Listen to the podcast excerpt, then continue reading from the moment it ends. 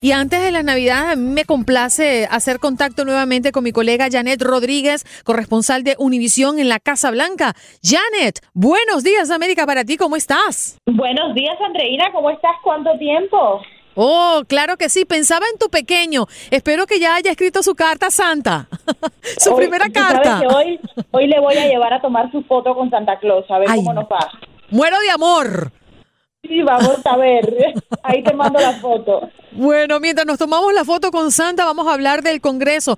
Se va de vacaciones. ¿Qué significa, Janet?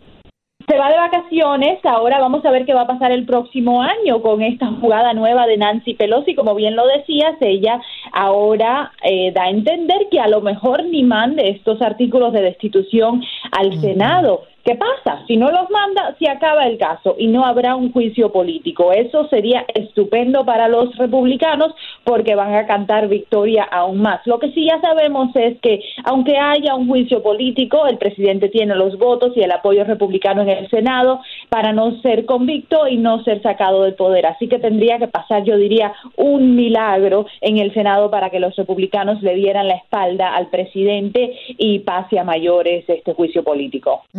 Janet, ¿sabes qué me encantaría? Porque hay muchas personas que nos han llamado desde temprano con aquella inquietud de de, este proceso que sabemos tiene varias etapas, ya han pasado algunas y resta por lo que ya tú has comentado para el próximo año, pero poner en contexto a las personas que hoy están hablando del impeachment, eh, ¿en dónde estamos parados en este momento? Claro, ya la Cámara de Representantes terminó su papel en este en este proceso. ¿Qué hace la Cámara de Representantes? La Cámara de Representantes prepara el caso. Ellos son los abogados, vamos a decir, eh, y ahora le presentan el caso al juez. Eh, allí en el, en el Senado se juzga eh, los, los cargos que se le ha impuesto al presidente y los jurados son los mismos senadores. Entonces, claro, esto no es un proceso imparcial. Cuando uno va ante un jurado, se supone que el jurado es imparcial, que el jurado eh, son personas escogidas al azar, que no tienen eh, ningún, eh, pues, son imparciales, ¿no? No tienen ningún juego en esto, pero aquí el jurado son los mismos senadores. Entonces, por supuesto, al ser un proceso extremadamente politizado y parcializado, sabemos que con una mayoría republicana el presidente va a salir victorioso.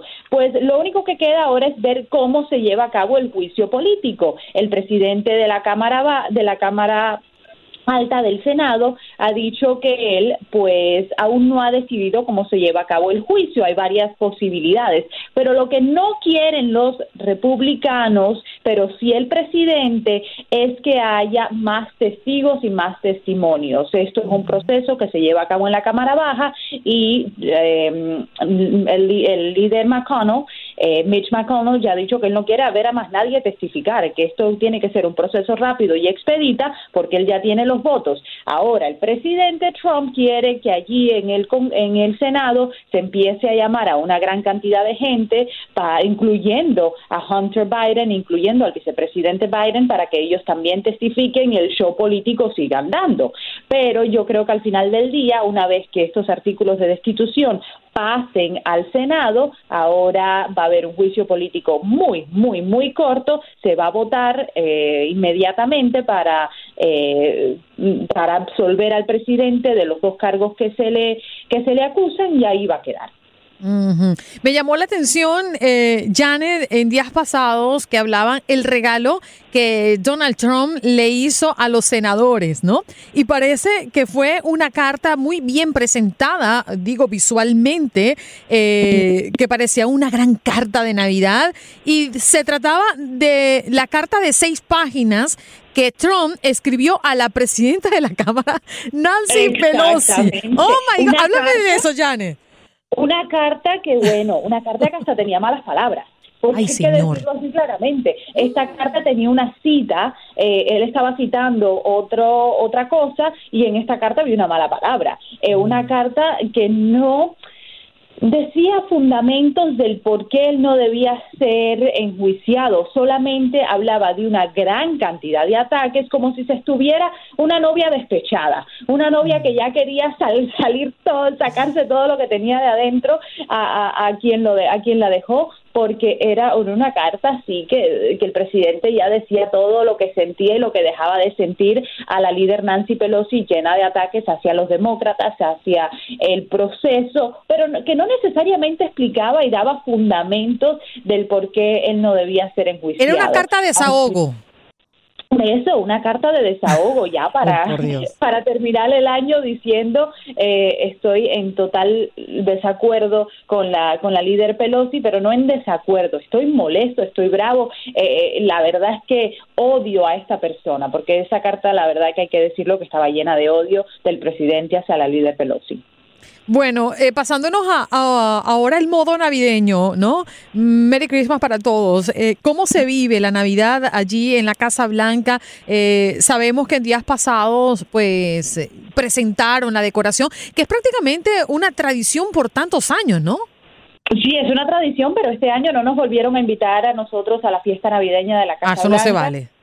No, no, no, no, no, ya van que dos, tres años que no hay fiesta navideña para la prensa Básicamente sí, sí se nos invita a ver la presentación de la primera dama cuando expone toda la, tradicional eh, decoración de la Casa Blanca que se hace a principios de diciembre, pero de ahí en adelante sí han habido varias ah, oportunidades, varias fiestas dentro del precinto residencial de, la Casa Blanca. Sin embargo, a nosotros no se nos ha dado la oportunidad de estar allí para disfrutar con el presidente de, estas Navidades. No sé si como prensa hubiéramos ido, ya estamos bajo, bajo ataque y no sé si, si nosotros nos hubiéramos prestado para eso, para celebrar con la persona que nos ataca a diario. Así que, que nada, vivimos una Casa Blanca donde una, una Navidad aquí en, en Washington eh, más politizada que otra cosa. La verdad es que sí, llegamos allá a la Casa Blanca y está muy decorada, muy bonita, pero al final del día estamos bajo un proceso de destitución que yo creo que no nos deja disfrutar ni, ni sentir que estamos ya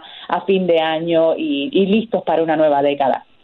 Yane, tú que has estado tan cerca de esta fuente eh, noticiosa, eh, ¿qué ha pasado en los años anteriores? ¿Cómo eran ese encuentro con el presidente y la prensa en las fiestas de Navidad? A ver, para saber un poco de qué nos estamos perdiendo. Sí, muy cordial. Usualmente en fin de año eh, se abre la Casa Blanca para la prensa, se hace una fiesta bastante, bastante buena, vamos a decir. Eh, por varias horas el presidente y la primera dama se paran en un salón en la Casa Blanca para tomarse fotos. Con toda la prensa, se hacen largas filas para todo el, el que quiera, miembro de la prensa, tomarse fotos con el mandatario y la primera dama, ellos están allí, al final ellos no disfrutan nada, eh, están parados por horas eh, para poder darle a la prensa esta oportunidad de tener una foto con ellos.